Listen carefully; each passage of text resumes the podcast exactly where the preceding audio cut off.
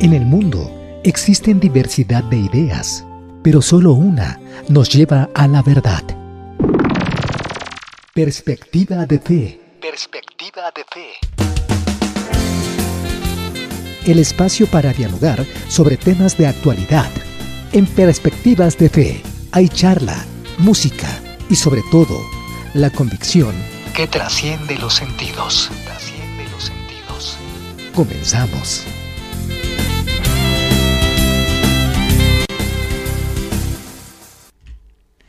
¿Qué tal amigos? Muy buenos días para México, buenas tardes España, buenos días también para Centroamérica y Latinoamérica. Estamos una vez más en este programa Perspectiva de Fe.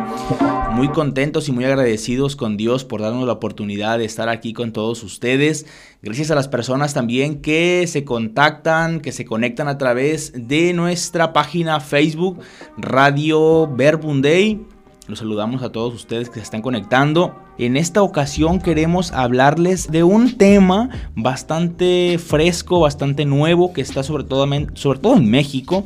Recordar que esta es la intención de este programa, Perspectiva de Fe, hablar de temas de interés social, temas de actualidad, pero desde una perspectiva de fe y es nada más y nada menos que de los sucesos que estuvieron pues pasando en, México con el tema del estadio, eh, en el estadio del Querétaro, del problema que hubo ahí. Obviamente no vamos a hacer ningún relato de los acontecimientos que ustedes ya se lo saben, ya los conocen. No vamos a hablar de deporte ni de todo eso, sino que vamos a hablar desde la fe. Ese es el tema. Queremos retomar ese tema por tomar una imagen, por tomar una temática y darle una perspectiva de fe. De ahí el, nombre del programa.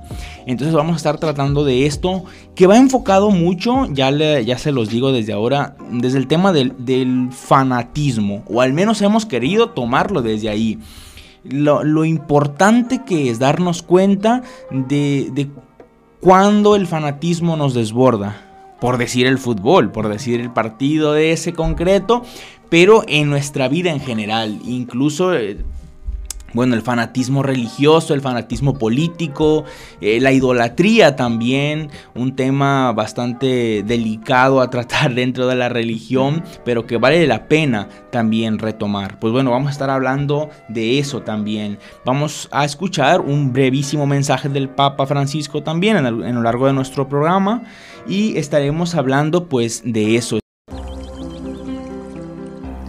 Tu tranquilidad, confianza y seguridad puedes encontrarla si depositas tu fe en Dios.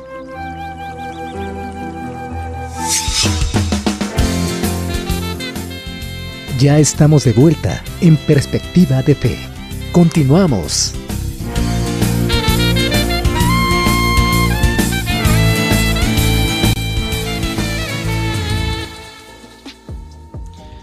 En México la semana pasada hubo un enfrentamiento bastante brutal y bastante bestial eh, en un partido de fútbol.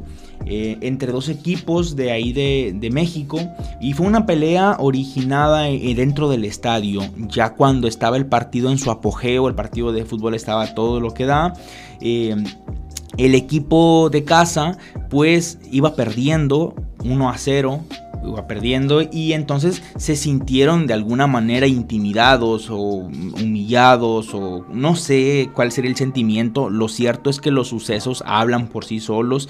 Una guerrilla campal y una pelea campal en el estadio donde el equipo visitante obviamente se vio superado en número por todas las personas que estaban ahí que no les importó que hubiese mujeres, que hubiese abuelitos, que hubiese niños. Eh, empezó a haber un, sí, un pleito bastante encarnizado, violento y, agresivo con todo lo que esto significa. El, el, problema de la pelea se originó en una de las cabeceras del recinto deportivo y ocasionó que cientos de aficionados pues tuvieran que ingresar al recinto de juego, abajo, a la cancha de, fútbol, para escapar del conflicto que, se suscitaba. Aunque también hubo enfrentamientos en el graderío. Ahí hubo pues muchas decenas de personas heridas, eh, muchas personas inconscientes. De hecho, se creía que había varios muertos porque los videos, bueno, se hicieron súper virales y corrían por las redes sociales y se veía gente inerte prácticamente tirada en el suelo, tirada en el césped, ensangrentada, gente corriendo por doquier, los jugadores obviamente tuvieron que resguardarse casi todos, hubo quien se quedó en la cancha.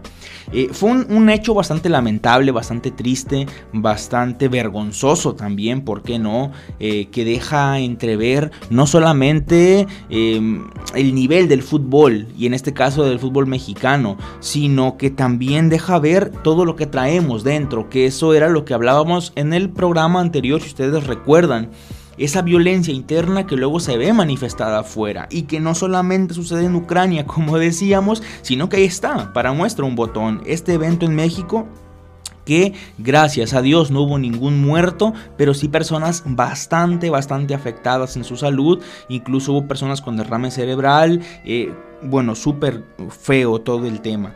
Este, este asunto, obviamente, yo estoy muy al pendiente de las noticias en el mundo, pero sobre todo en, México, no me deja igual, no me deja indiferente, sino que me hace reflexionar y pensar, por una parte, esto que les comentaba en el programa anterior, hasta qué punto eh, esa violencia interna se ve reflejada, afecta a los demás, no solamente a mí que la tengo, sino a los demás que me rodean, pero también un fanatismo desmedido, y para esto, que yo, me ponía a investigar ¿Qué es fanatismo? ¿Qué entendemos cuando hablamos de fanatismo? Pues quisiera compartirles brevemente algo que me encontré aquí en una página de internet y dice, el fanatismo es el apasionamiento del fanático, es decir, una persona que defiende con tenacidad desmedida sus creencias u opiniones. Un fanático también es aquel que se entusiasma o preocupa ciegamente por algo.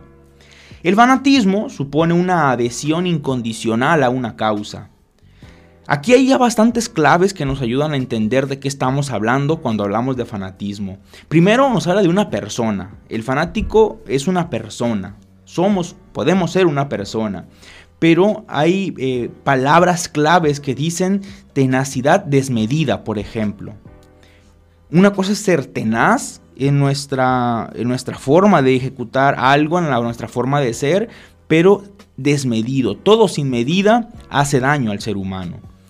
Entonces, una tenacidad desmedida por las creencias u opiniones. En este caso, por creer que mi equipo es el mejor, que mi ciudad es la mejor, que mi hinchada es la mejor, o por una opinión que esto, a ver, estamos hablando en concretamente de este partido violento, de este partido de fútbol violento que se tornó, pero ojo, que esto se va a todos los campos de la sociedad, que va a la religión, a la política y a cualquier otro sitio.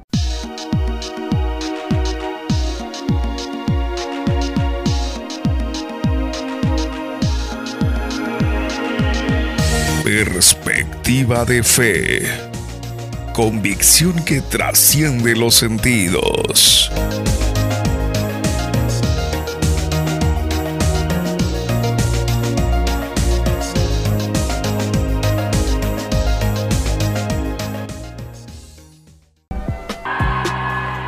Queridos hermanos y hermanas, el primer mandamiento del Decálogo que dice, no tendrás otros dioses frente a mí, nos lleva a reflexionar sobre el tema de la idolatría, que es de gran actualidad. Al dar este mandamiento, Dios añade, no te fabricarás ídolos ni figura alguna, no te postrarás ante ellos ni culto. El ser humano, sea creyente o no, es propenso a crearse ídolos. La palabra ídolo en griego viene del verbo ver, un ídolo es una visión que llega a ser una fijación, una obsesión sobre algo que pudiera responder a las propias necesidades y por tanto se busca y se hace todo por alcanzarla, pensando que en ella está la felicidad. Sin embargo, los ídolos exigen un culto y a ellos se sacrifica la propia vida con tal de alcanzarlos. se antepone el dinero, la fama o el éxito a la familia, a los hijos y a la integridad de la vida. Los ídolos son mentirosos, prometen felicidad, pero no la dan, sino que esclavizan y terminan haciéndose dueños de nuestra existencia. En cambio, el verdadero Dios no nos ofrece ilusiones ficticias, ni hace despreciar el momento presente, sino que enseña a amar a los demás y a vivir la realidad de cada día. Saludo cordialmente a los peregrinos de lengua española venidos de España y Latinoamérica.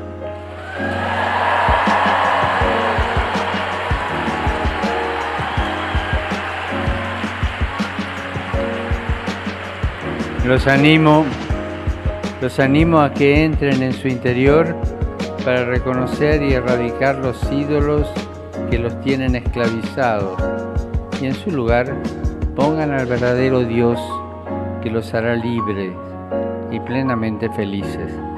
Que Dios los bendiga. Muchas gracias.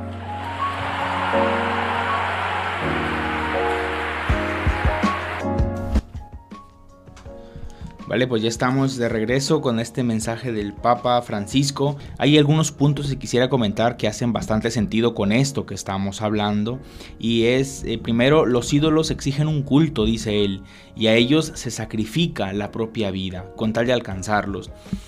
Eh, esto de verdad, para todas las personas que nos están escuchando, tiene muchísimo, muchísimo sentido con nuestras vidas, con tu vida, me atrevo a decirlo porque ahí es donde caemos en cuenta que la idolatría no se reduce, ni siquiera se limita solamente a unas imágenes. Puede, pasa por eso, pero no se reduce a eso. Y hay muchísimas cosas a las que les vendemos nuestra vida eh, que, que ni siquiera nos damos cuenta. Por ejemplo, una persona, por mucho que hable de Dios, puede estar en la idolatría. Cuando se cierra su mente, cuando ofusca todo el plan, todo el proyecto de conversación, de abrirse a los demás, eh, y solamente embarga su futuro para defender una idea de forma cerrada, tajante. Eh, ¿Por qué eso? Porque la idolatría, nos dice el Papa, exige un culto. Hay que sacrificarle la propia vida, todo mi ser para esto. Y bueno, Puede, yo ahora mismo pienso, yo no me he casado, no le he embargado mi futuro a una mujer, pero se lo he embargado a, Dios a través de una comunidad religiosa. Pues también podemos caer en fanatismo nosotros. Cuando, cuando qué? Cuando este Dios que me habita, cuando este Dios que, es mi Padre, que es mi Creador, no me da esta plena felicidad, sino que yo le embargo todo mi futuro. Pienso, por ejemplo, en las personas que salen a trabajar todos los días en la mañana, eh, que a lo mejor salen de la mejor manera y regresan a casa con ganas de no volver otro día a trabajar pero que en el fondo hay una intención. Esto es importante. ¿Qué intenciones me mueven a mí para hacer lo que hago? Pues yo lo que quiero es comprarme el mejor yate del mundo, la mejor casa. O una casita, bien, por ahí en una sierra, por ahí cerca de la playa. Eh, bueno, perfecto. Aquí no vamos a decir a nadie que no, deje, que no persiga sus sueños. Pero sí, pero sí vamos a invitarle a que pueda preguntarse qué frutos está dejando eso si realmente está dejando frutos de paz, fruto de tranquilidad, fruto de satisfacción, eh, más allá del cansancio que pueda generar, por ejemplo, el trabajo, que es normal que si trabajamos nos cansemos, pero estoy bien, estoy feliz, estoy contento con lo que estoy haciendo. Oye, pues adelante, sigue con tus proyectos. Pero cuando el trabajo te está reclamando la vida, te está reclamando el ánimo, entonces habría que poner un ojo ahí. Luego dice el Papa también en su mensaje, se antepone el dinero, la fama o el éxito a la familia, a la integridad de la vida. Oye, ¿qué está por encima de qué en tu escala de valores? ¿Qué es más importante para ti?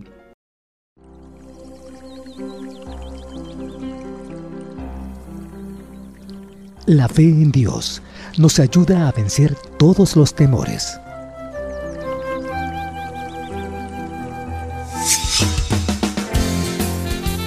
Usted está escuchando Perspectiva de Fe.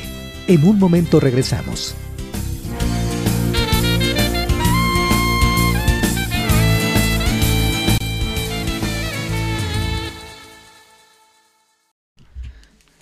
Perfecto, pues estamos de regreso ya con nuestro programa Perspectiva de Fe y quisiéramos también transmitir un mensaje desde la palabra de Dios eh, al respecto de todo esto que estamos hablando ahora. No sé si tienes algo, Dani, que comentar al respecto antes de, entrar de lleno con, con el tema de la pauta. A mí me parece que justo dejar que la palabra de Dios ilumine estas realidades eh, luego tiene fuerza, ¿sabes? Porque muchas veces estando ahí, nosotros hablamos eh, de viendo la realidad desde lejos, pero esa realidad eh, desde la misma, el mismo lugar a veces es difícil de asimilar.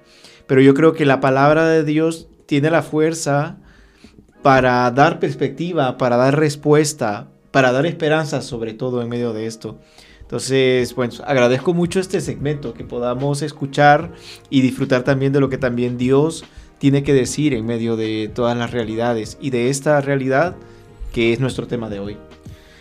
Pues justo lo que vamos a hacer, acompañar nuestro discurso, nuestro programa también con, con, la palabra de Dios, que creo que es el plato fuerte de todo esto. Luego les invitamos también a que nos sigan en los podcasts, vamos a estárselos compartiendo a través de nuestra página de Facebook. Mañana sale el podcast de este programa, que es pues mucho más breve, mucho más concentrado con el resumen de este programa, que dices, pues sabes que a lo mejor no tengo el tiempo para verme todo el programa entero o me perdí una parte, pero escucho el podcast que tiene pues en torno a 25 minutos o a media hora.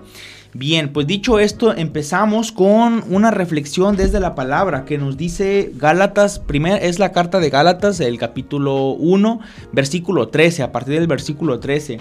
Ustedes han oído hablar de mi actuación anterior, dice Pablo, cuando pertenecía a la comunidad judía, y saben con qué furor perseguía a la iglesia de Dios y trataba de arrasarla. Estaba más apegado a la religión judía que muchos compatriotas de mi edad y defendía con mayor fanatismo las tradiciones de mis padres.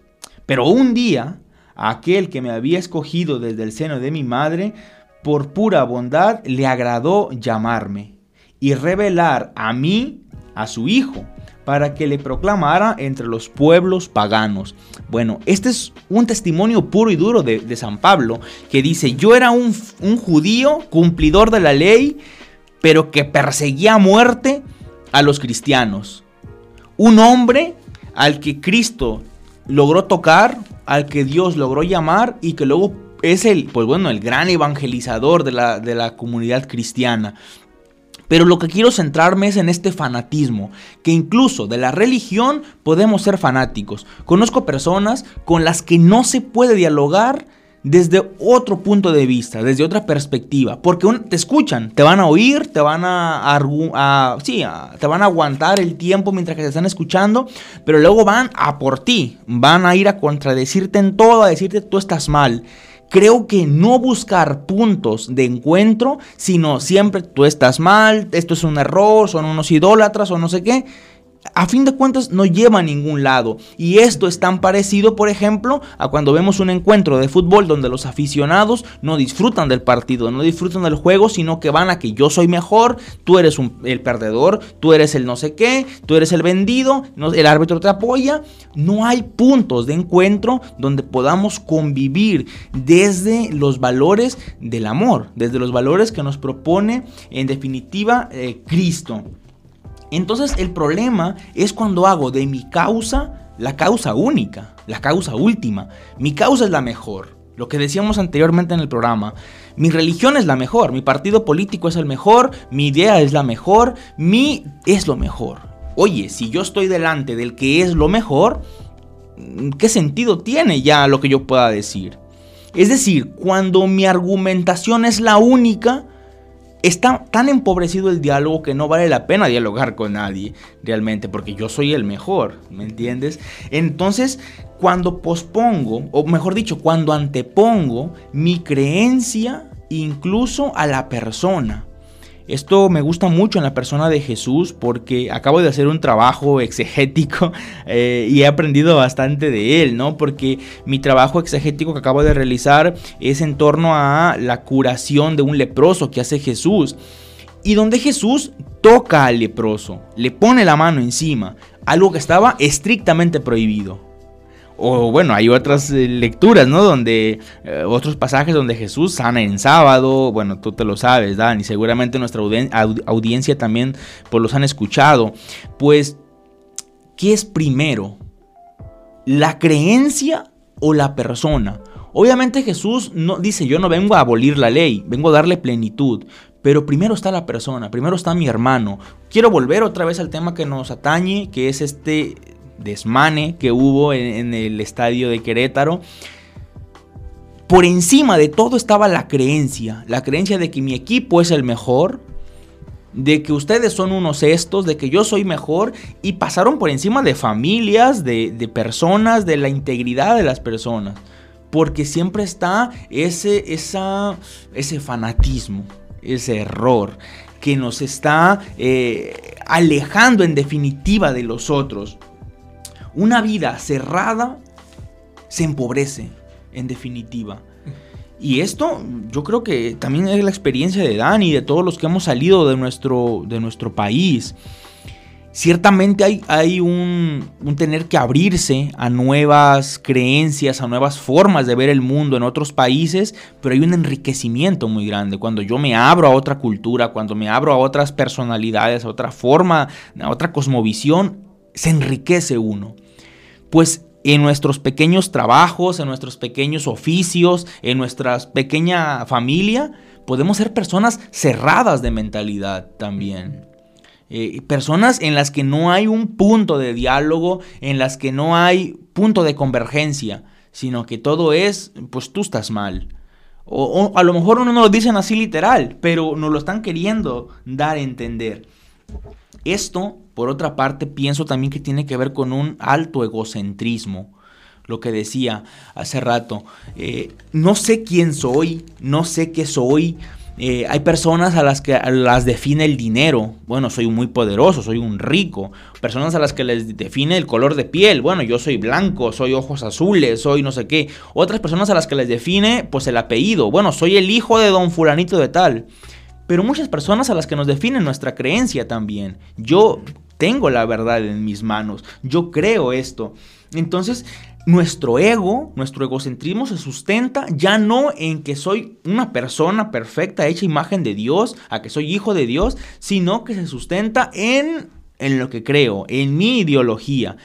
Es decir, me digo en torno a lo que creo. Y no estoy diciendo que las creencias sean malas, bueno, hay creencias de todas, sino más la actitud con la que me detengo ante esa creencia. Eh, esto creo que entra también mucho con el problema de la idolatría, e, el, egocentrismo sustentado en una, en una idea. Eh, entonces, aquí creo que hay una pregunta que nos puede ayudar mucho y es, ¿a mí qué me define? ¿A mí qué me define? Me define mi fanatismo, me define el que tengo una familia súper hermosa, súper perfecta, todo está de maravilla, que también es muy bueno, pero el día que llegase a haber problemas en esa familia, no te vayas a desmoralizar. Quiero decir, ¿en qué tienes puesta tu persona? ¿Qué sustenta tu persona? ¿En tu trabajo impecable? ¿En tu reputación? ¿En tus seguidores en Instagram, en Facebook? ¿En tu cuerpo? ¿En tu físico? La pregunta es cuando ya eso no esté vigente, ¿Qué te va a sustentar? ¿Qué te va a sostener como persona todavía? Por eso, creo que esta pregunta eh, debemos de hacérnosla permanentemente. Y si no sabemos a ciencia cierta qué sustenta nuestra persona, pensar en esos frutos que me acompañan a, sí, de, de, todos los días, que me acompañan de continuo. ¿Cómo me siento normalmente? ¿Me siento feliz? ¿Me siento triste? ¿Me siento deprimido? ¿Me siento ansioso? Me siento eh, indiferente, porque dice Jesús, por los frutos conocerán al árbol. Es decir, ¿qué frutos hay en mi vida? Y quisiera terminar con una invitación y pensar, darnos cuenta, recapacitar que nadie tenemos la verdad absoluta en nuestras manos. Nadie, nadie es nadie. No poseemos la verdad. La verdad es una y la verdad es Cristo con todo lo que eso signifique, pero nadie le poseemos en su totalidad. Podemos acceder a la verdad, podemos ver una parte de la verdad, podemos eh, disfrutar, saborear, gozar de la verdad. Todo eso sí, pero no podemos poseer. Hay un santo que quería meter, bueno, no un santo, un niño que jugando en la playa quería meter el mar adentro de un, de un pocito, de un pozo que hizo en la arena.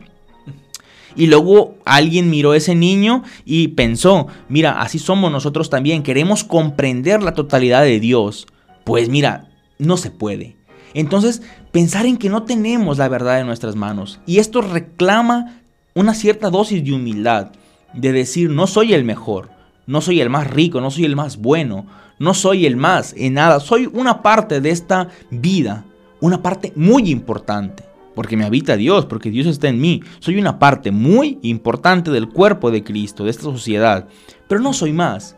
Ni aunque mi equipo gane, ni aunque mi equipo pierda, ni aunque saque un 10, ni aunque tenga la mejor casa del mundo, el mejor coche o viva en el mejor país, soy una parte de esta sociedad una parte muy amada. Ojalá que de verdad podamos recapacitar y pensar esto y sentirnos parte de, un todo muy querido por Dios. Hola, oye, una pregunta. ¿Tú qué miras aquí?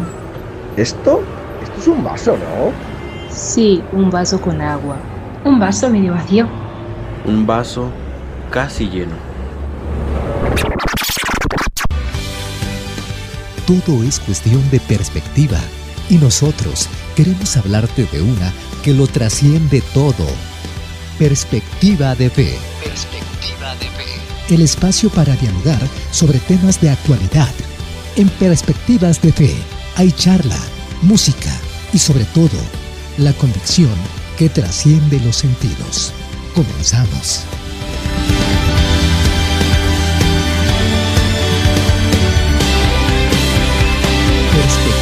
de fe, convicción que trasciende los sentidos. Estamos de regreso ya en nuestra recta final casi de este subprograma Perspectiva de Fe y estoy muy muy contento, aquí lo compartí ahora fuera del aire con el buen Dani, por todos ustedes que nos sintonizan, que nos ven a través de Facebook Live, muchas gracias. Hasta donde llegue nuestra señal. Eh, saben ustedes que nuestra intención siempre es generar interrogantes en las personas, no queremos transmitirles ninguna respuesta hecha, sino que ustedes mismos se puedan generar esas preguntas que eventualmente les lleven a dar un paso, un paso de cambio, un paso para bien. Es el único objetivo del programa, realmente poder ayudar a nuestra sociedad. Creo que todos queremos un mundo mejor y nosotros desde nuestra perspectiva de fe creemos que eso se puede lograr a través de lo que nos propone el Evangelio, a través de lo que nos propone la fe y que hasta cierto punto también el Evangelio es... Eh, de contraste, de denuncia, es un, mensaje profético también el que tenemos que llevar. Creo que un mensaje, por muy bueno que sea, si no, por muy bueno que sea, si no saca a la persona de su adormilamiento, de su ensimismamiento, pues se queda solamente con un mensaje bonito. Entonces por eso queremos eh, pues que nuestro mensaje genere interrogantes en las personas. Luego cada uno se generará las preguntas que cada uno quiera. Eh, entonces muchísimas gracias por estarnos sintonizando, gracias por todos sus comentarios al WhatsApp, al Facebook, a todas las personas que luego durante la semana nos están mandando mensajes también porque luego miran las grabaciones y así. Entonces eh, estamos eh, con este tema que es el tema del fanatismo de toda esa ruptura social. Primero una ruptura personal que genera pero también una ruptura social a la que nos ahorilla. Eh, el fanatismo por lo que sea, eh, por lo que sea en general. Hemos tomado de ejemplo este acontecimiento tan eh, lamentable que pasó en México de este partido de fútbol, pero cualquier hecho fanático, violento, es muy doloroso y es muy lamentable, de verdad. entonces, ¿a dónde me está llevando? Todo esto en lo que tengo puestas mis esperanzas. Eh, escuchábamos también un mensaje del Papa que nos invitaba a, cuidarnos de los ídolos, a cuidarnos de no caer en la idolatría, de no rendirle culto a lo que no, el culto solamente es a Dios. La adoración solamente es a Dios y a través de eso hacemos una serie de ritos que en este caso como cristianos nos, nos ayudan a darle culto a Dios. Pero el culto no es ni para el trabajo, ni para el sexo, ni para nada que pueda desfigurar mi vida cristiana. Hemos también escuchado una, una palabra de parte de, de, San Pablo que está en Gálatas que nos decía, cuando yo era judío, perseguía muerte a los cristianos. Y ahora Cristo mismo me ha tocado ¿Creemos realmente en perspectiva de fe que el Evangelio puede tocar a la persona, puede transformarla, puede ayudarle a dar pasos que le vayan ayudando a, mejorar su vida? No, no estoy diciendo a tener una vida perfecta, porque luego perfecto se puede entender de muchas formas, pero sí una vida plena, una vida plena en convivencia con Cristo. Hemos escuchado unas canciones también que nos ayudan a sazonar todo este tema, a condimentarlo. Y, bueno, estamos en esta, en esta perspectiva. Em, intentando también sacar adelante pues todo la, la temática que es de interés social para ustedes.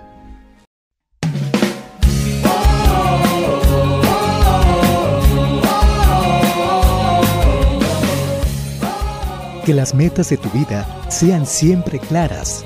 Ponte en acción.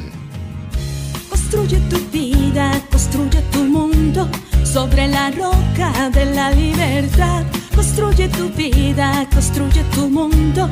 Es tu momento, ya no esperes más. Esto fue Perspectiva de Fe. Convicción que trasciende los sentidos.